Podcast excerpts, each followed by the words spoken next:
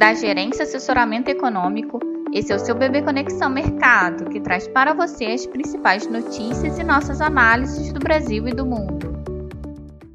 Bom dia, segunda-feira, dia 17 de julho de 2023. Eu sou Adriana Lima e vou apresentar um panorama sobre os principais mercados. No exterior, fraqueza do PIB da China pesa sobre os mercados nesta manhã, em dia de agenda esvaziada.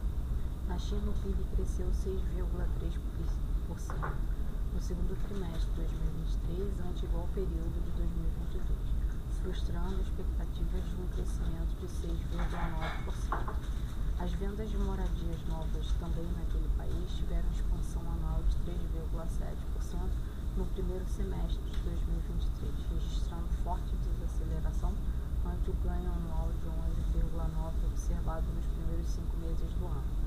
As construções iniciadas sofreram um tombo anual de 24,3% entre janeiro e junho, superando os 22,6% negativos acumulados até maio. Já os investimentos em desenvolvimento de projetos imobiliários, por sua vez, encolheram 7,9% na primeira metade do ano. A produção industrial chinesa cresceu industrial chinesa apontou crescimento de 4,4% em junho, superando a projeção de alta de 3%. As vendas no varejo, por sua vez, vieram marginalmente abaixo do esperado, 3,2% de crescimento, desacelerando fortemente ante os 12,7% de crescimento em maio. Os investimentos em ativos fixos também desaceleraram, de 4% para 3,8% em junho mas acima dos 3,5% previstos. A taxa de desemprego ficou estável em 5,25%, conforme o esperado. Nos Estados Unidos serão divulgados índices da atividade industrial em Paris Trade de julho, com previsão de desaceleração. No campo geopolítico, a Rússia ameaça sair do acordo de escoamento de grãos pelo Mar Negro, que vence entre hoje e amanhã. Apesar de a Turquia ter anunciado que fará escolta dos navios cargueiros da Ucrânia na região, a ONU alertou que o preço de alimentos terá um novo pico se a Rússia não renovar o acordo de exportação com a Ucrânia. Hoje, apesar da decepção com o PIB chinês, as commodities agrícolas registram alta enquanto as demais caem.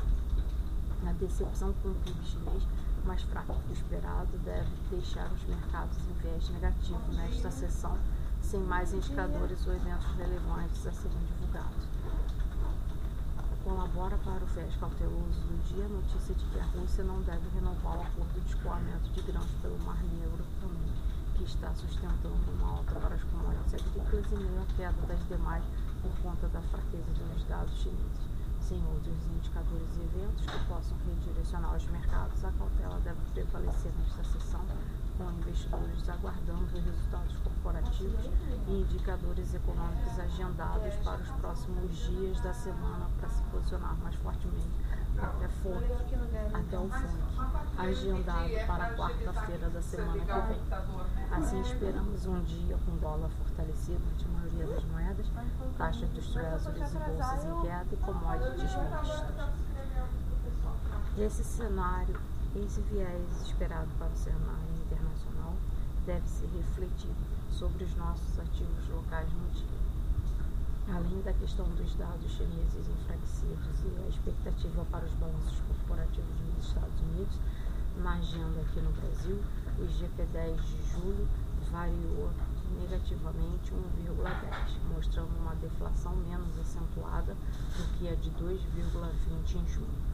E o IPCS da segunda quarta semana de julho subiu 0,07 ante a estabilidade ou variação de zero mostrada na semana anterior. E a expectativa fica para o IBCBR de maio, que vai ser divulgado às 9 horas e deve mostrar um resultado comedido na comparação mensal, após dados tanto de vendas a varejo ampliado quanto a produção industrial, mostrando crescimentos muito marginais no período Apenas a pesquisa mensal de serviços apontou um crescimento um pouco acima do que era esperado. A outra parte da agenda, o mercado monitora a fala de Diogo Guilherme, que é diretor de política econômica do Banco Central, a partir das 14 horas. Assim, em meio a um cenário de cautela no exterior e observando a agenda de indicadores locais, acreditamos que o dólar deve se movimentar valorizado frente ao real, em linha com o cenário internacional.